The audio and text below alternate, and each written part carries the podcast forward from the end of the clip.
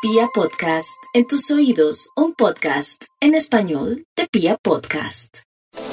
Los escorpiones están en un periodo compatible con su naturaleza. Y digo congruente en el sentido que están en un tiempo para filosofar qué es el amor, lo que les gusta, para revisar allá al fondo al fin qué es lo que va a pasar y cuál es el camino que hay que transitar. Eh, un tiempo favorable para revisar eh, de fondo qué es lo que los sostiene, qué es lo que les da vida, qué es lo que les permite mantenerse. Obvio, el amor que llegue durante este periodo, ese amorcito no tiene piso, no tiene consistencia, no va a durar mucho.